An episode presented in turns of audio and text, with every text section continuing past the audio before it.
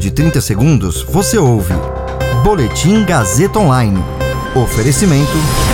Se você tem muito o que dizer e quer escolher uma profissão para dar voz às suas ideias, a Faculdade Casper Libero é o seu lugar. Jornalismo, publicidade e propaganda, relações públicas, rádio, TV e internet. Todas as possibilidades abertas. Acesse casperlibero.edu.br e conheça as infinitas rotas que o mundo da comunicação oferece. Comunicação é mais do que uma escolha, é um modo de existir. Agora você fica bem informado e atualizado. Está no ar o Boletim Gazeta Online.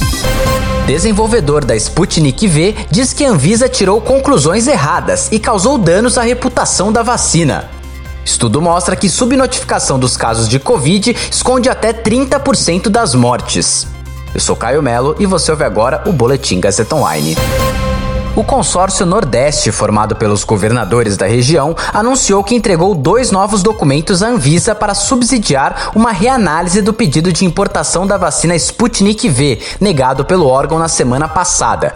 Um deles é assinado pelo Instituto Gamaleya, do governo russo, no qual acusa a Anvisa de danos significativos à reputação do centro de pesquisa e do próprio imunizante a partir de conclusões errôneas a respeito do desenvolvimento do produto, conforme a versão divulgada divulgada pelos governadores. O Instituto diz ainda que a agência editou um vídeo de uma reunião para tentar reforçar a informação de que há adenovírus replicante na Sputnik V, que o Gamaleya nega existir. Esse foi um dos principais argumentos da Anvisa, com base em documentos apresentados, para não conceder a autorização da importação da vacina, comprada por governadores do Nordeste. O governo federal também fechou contratos para aquisição do produto russo. No documento, o Gamaleya acusou ainda Gustavo Mendes, gerente-geral de medicamentos da Anvisa, de conduta altamente antiprofissional, por declarações que o instituto diz serem incorretas dadas à revista Science sobre relatórios a respeito do desenvolvimento do imunizante.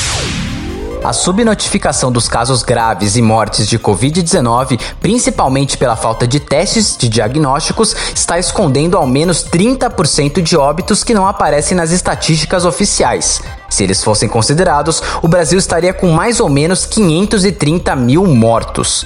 A conclusão é de um estudo da iniciativa Vital Strategies, com base no CIVEP Gripe, principal banco de dados nacional de síndrome respiratória aguda grave, a SRAG.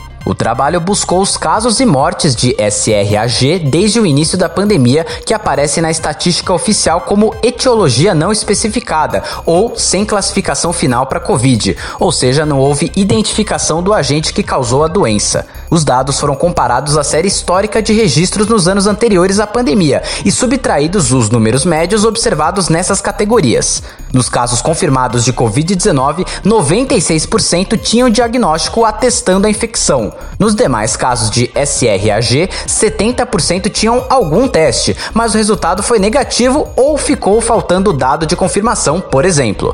O estudo ajustou uma outra variável, o aumento de hospitais que passaram a notificar as internações e os óbitos por SRAG. Em 2019, eram 2.641 unidades notificadoras em 935 municípios. Em 2020, esse número chegou a 6.621.